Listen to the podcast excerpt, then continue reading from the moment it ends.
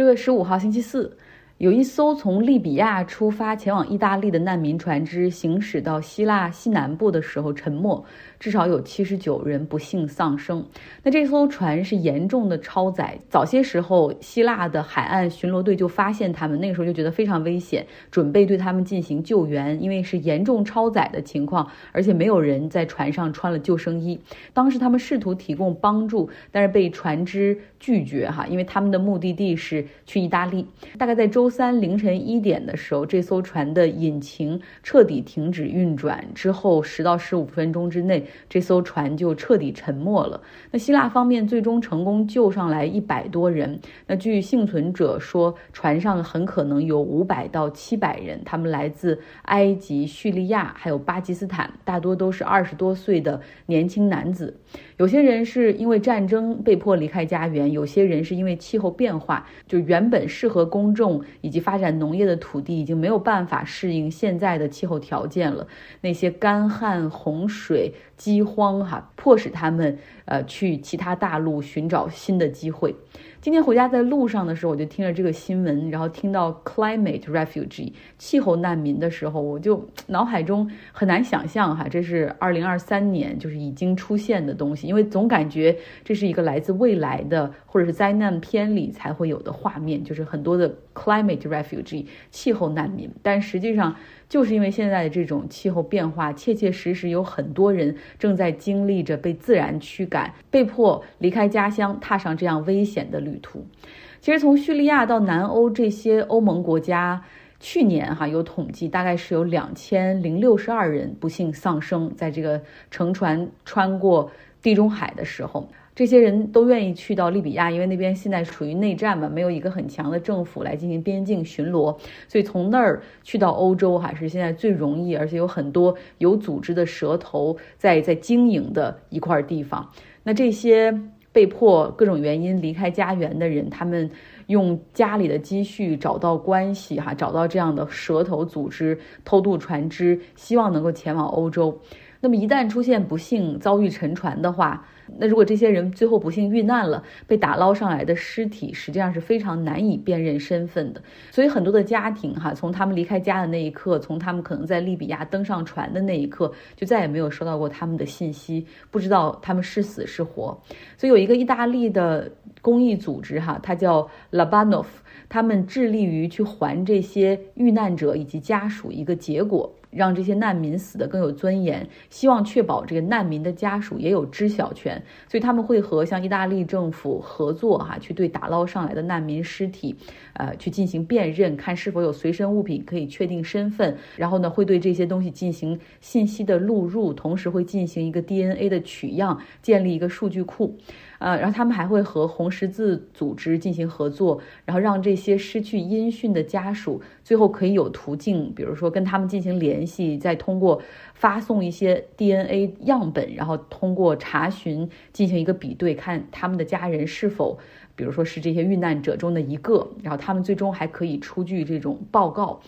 呃，有时候一份死亡证明真的可以让老家的人断了思念，开始新的生活，也能让很多家庭去失去了这种 breadwinner 的家庭，也可以去申请当地的一些呃补偿的费用哈。如果当地有类似于这种丧葬费用的话，其实我有时候觉得这个 non-profit。这个拉巴诺夫他们真的是在做一个非常伟大的事情，他们自己需要承受时时和死亡打交道的这种痛苦，要面对那么多逝去的生命哈，然后去努力的去拼凑出、还原出他们的身份，要去给这个逝者的家属一个交代，所以是是非常非常伟大的。接下来我们换个心情哈，说点其他的。今天呢，美联储公布了他们最新一次的这个议息会议的决定，就是决定暂时不加息。毕竟通胀率已经出现了下降，但是呢，这个百分之四的现状距离他们百分之二的常规目标还是有距离的。所以他们预计到今年年底的时候，很透明的公开给市场哈，就是可能还会加息两次。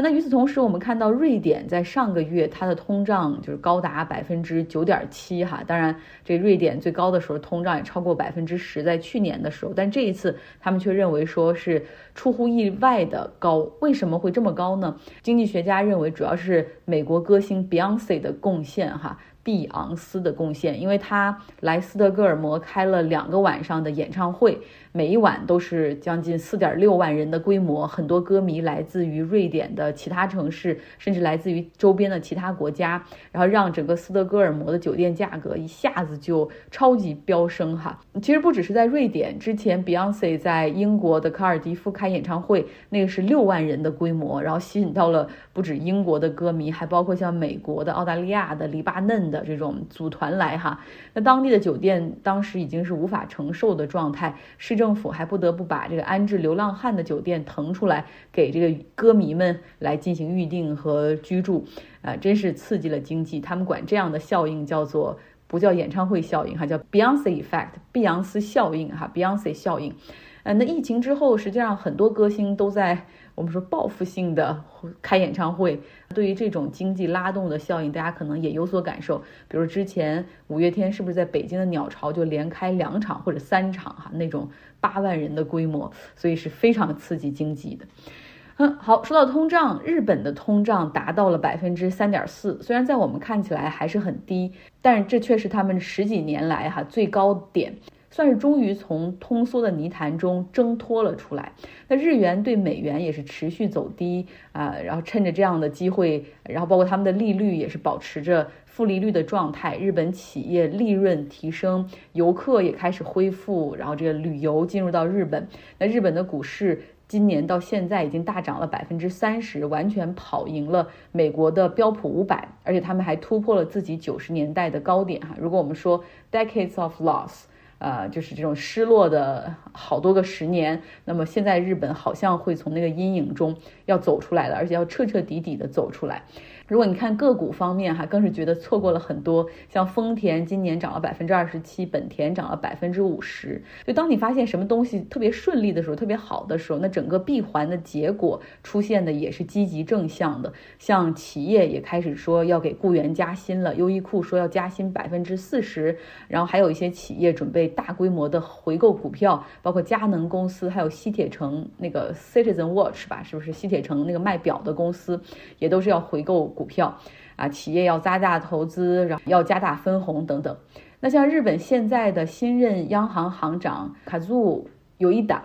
我又卖弄自己非常不成熟的日语了哈。这植田河南，他是在今年四月份接替他的前任哈，这个黑田东彦上任的。他面临的全是好消息，所以他就可以很坚定的说，暂时不考虑加息，会继续保持负利率哈，至少今年都是如此。呃，我传了他的照片到微信公号上，大家可以看一下，看起来我觉得挺年轻的。比黑田东彦看起来年轻很多，结果一看年龄也都七十一岁了，再次证实日本人的年龄是无法猜测的。这个有伊达桑植田先生，他实际上是呃 MIT 的经济学博士，和前美联储主席伯南克同属于一个导师。后来呢，回到日本之后进入学术界，先是在东京大学，之后在共立大学啊，这个担任经济学的教授。那他也曾在日本央行的 Board of Policy。政策委员会里面哈，去去任职长达七年，就是贡献了很多的呃观点。比如他最大的一个经济政策的贡献，就是说一定要制定通胀的目标，然后你同时要去塑造公众对物价上涨的一个 expectation，一个预期哈。呃，等于说你如果告诉大家就是每年百分之二的增长，那物价其实一直涨涨涨，大家也不会觉得呃这个事儿是无法承受的，而且反倒觉得这可能是对经济有利的哈。所以它其实更倾向于保持负利率或者低利率的状态，让日本可以彻底的走出 deflation。那目前呢，日本的 GDP 的预期增长从之前的百分之一点六，年初的时候是这个预期，现在修改为全年的 GDP 增长大概会在百分之二点七。那有人会说了，哎呀，真是巴菲特很厉害哈，怪不得是八神，就提前布局了日本股市啊，这次他也是完全就赚到了。其实你如果看一看，发现巴菲特实际上是在二零二零年的时候开始大举投资日本的那些超级商社，像伊藤忠商社、丸红、三菱、三井，还有住友这些，它其实也是埋伏了三年才开始见成效的。像我们普通投资者是很难有这样的耐心，这样的持续啊，不断的去追加投资，它不涨是吗？我继续买，我们是很难做到的。因为巴菲特他是不仅他是这种坚信长期。期投资、价值投资的这种大神哈，更重要。其实我觉得更重要的原因就是伯克希尔哈撒韦他有不断涌入的资金，因为他们是保险公司嘛，就是大量的保险金每个季度、每个月都在涌入哈，所以他可以做我们普通投资者做不了的事情。那当然，巴菲特还有一个我们做不了的，就是他是个风向标，对吧？他进入某个市场投资哪家企业，然后每一个季度之后他们会披露那个他投资就。就伯希尔哈撒韦的这种投资的 portfolio，然后也会吸引到其他投资者去跟进哈，会有这样的集群效应，这个我们都都比不了的。今天的节目就是这样，希望你有个愉快的周四。也许明天我会偷个懒儿就不更新了哈，咱们明天再看。六月十四号星期三，今天其实还有不少新闻哈，比如说美国的通胀率终于下来了，从百分之五降到了百分之四，主要得益于油价的下降。可是我想。生活在其他州的朋友可能会有比较明显的感受，但是加州真的没有哈。我不知道为什么我们的油价还徘徊在五美元一加仑，而现在国际油价大概都是七十美元每桶。零售端油价的这个情况，实际上跟国际油价在九十美元每桶的时候差不多哈，所以我特别不理解。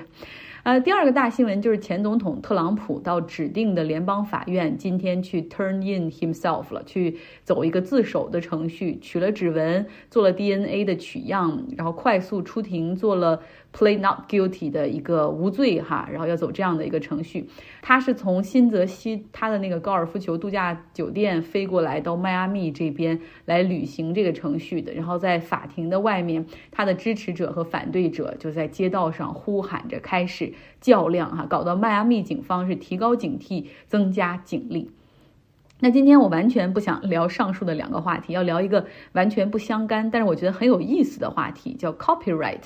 版权，呃，音乐的、画作的哈，可以统称为艺术品的版权。那是否涉嫌剽窃或者盗用这个东西，应该如何界定？我们先来说说音乐的版权。喜欢音乐的朋友应该都知道，有一个英国的歌手叫做红头发爱歌哈，Ed Sheeran。他多次被起诉侵犯其他歌曲的 copyright 版权，然后每一次呢，原告都是会说：“你看 Ed Sheeran，你看他那么多产啊，以为他是天才，实际上他都是站在我们的这些歌曲的肩膀上，哈，盗用了我们的旋律或者和弦，所以才会有这么多的创作。那事实上，其实只要是当红炸子鸡，就会成为别人我可以叫做琢磨的对象，因为。他们不是纯粹的攻击哈，而是希望能够从这些所谓侵权的这种歌曲中分得一杯羹。因为你想，这样的歌曲，他们只会跟，就是他们只会去追踪那种在排行榜排行第一、被播放过几百万次的那样的歌曲。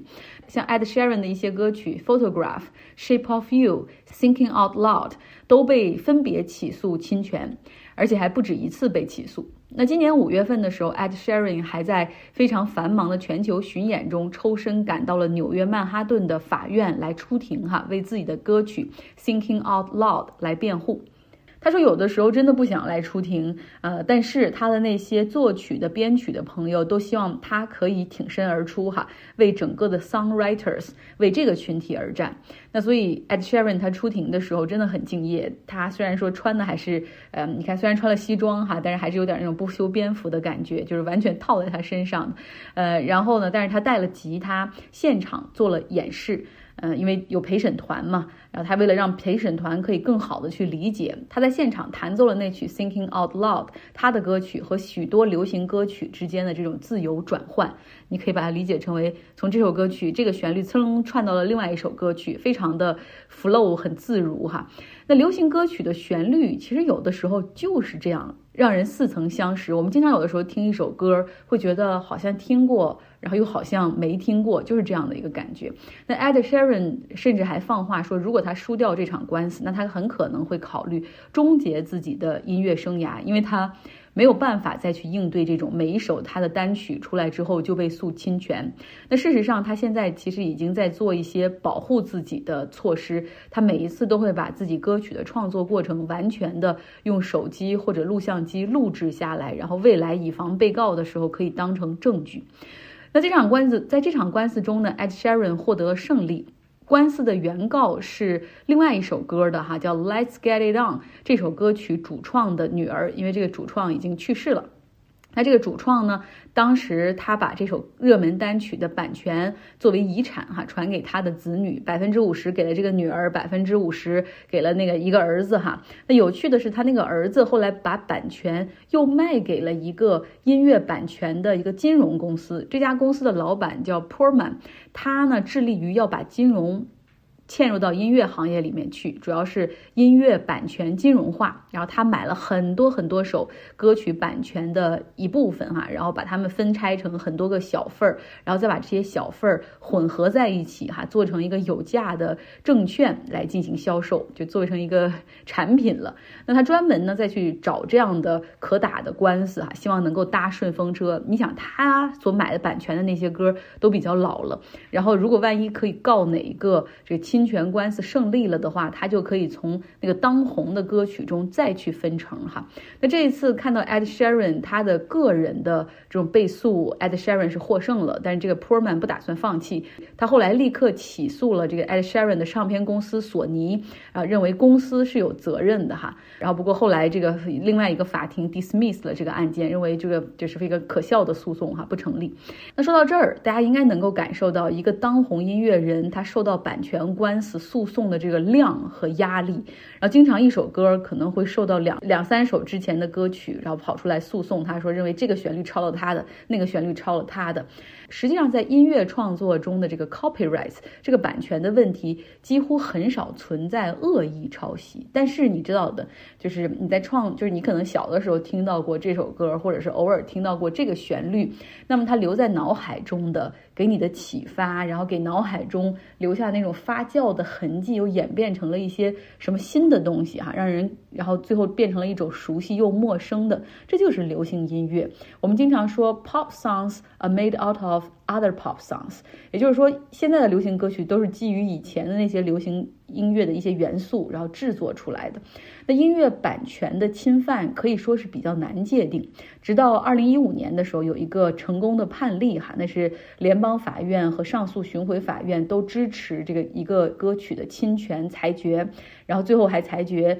这首新歌要向之前那个老歌支付三百五十万美元的一个赔偿。那自那之后，实际上就。在音乐界立下了这么一个案例之后，然后音乐界都会觉得有点沮丧，因为说你当创作一首歌曲的时候，你一只脚在录音棚里，而另外一只脚可能就在法院里，哈，就是可能会被诉。像 Taylor Swift、Justin Bieber、Beyonce，他们身上都有不少的这种侵权的指控的案件。而且像我刚才说了哈，一首歌曲很可能被多首老歌诉讼侵权，因为你可能听起来像这首歌，有的部分听起来像那首歌。那互联网时代更是让这种侵权案件的捕捉和起诉变得更加容易。比如说举个例子哈，有一个完全没有任何名气的，然后在一个合租房里睡着的年轻小伙，可能拿着自己创作的这种鼓点儿哈，然后这种 CD 的样带，然后找律师团队去起诉。大天后 Beyonce 的歌曲涉嫌抄袭他的 beats，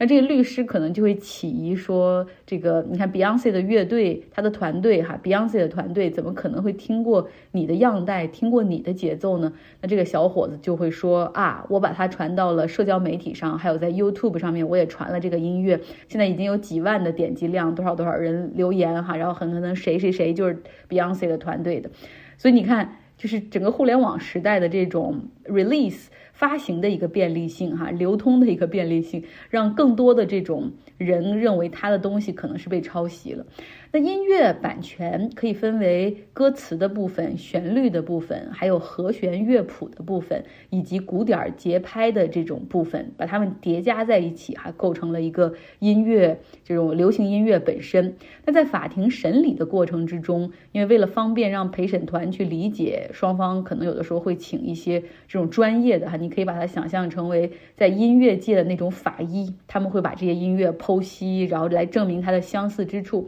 还有。有一种常用的办法，就是律师很可能会用 PPT 哈 presentation 来展示简单的五线谱，然后让你来看这个旋律的雷同之处。呃，因为实际上，当你真正的去播放这个音乐本身的时候，你会发现完全不一样啊！因为因为实际上这个音乐中它会有编曲，会有节奏的变化，会有电音的混合，然后另外加上歌词情感和创造了一个新的故事，听起来其实并不一样哈。但如果你单看五线谱上的这种音乐的话，你会发现其实流行音乐的音乐编曲和和弦非常的简单哈，它不会像古典音乐叠加了那么多这种声部，然后那么多的乐器。刚才我们讲了音乐的版权哈，大家可以看到现在这种比较尴尬的一个境地。我们再来说说艺术创作中的另外一个 copyright，画作和相片之间的关系。在上个月的时候，美国最高法院他做了一个艺术品版权案件的裁决，被告是波普艺术的大师安迪沃霍尔，然后这个人他已经去世了很长一段时间了，八几年吧就去世了。然后他的基金会哈现在是掌管着他所有画作的版权。然后原告去告他们的是一个叫 Leon Goldsmith，一个非常知名的女摄影师。然后这个理由呢，是她曾经在八十年代的时候为《名利场》杂志拍摄了一组歌星 Prince 的黑白照片。这照片拍的。就 Prince 是非常有型哈，而且还面带这种忧郁的神色，穿着白衬衫。那后来呢，这个他就给这个《名利场》杂志了一个版权，授权他们除了刊登之外，还可以进行就一次的改造，拿到了四百美元的一个版权费。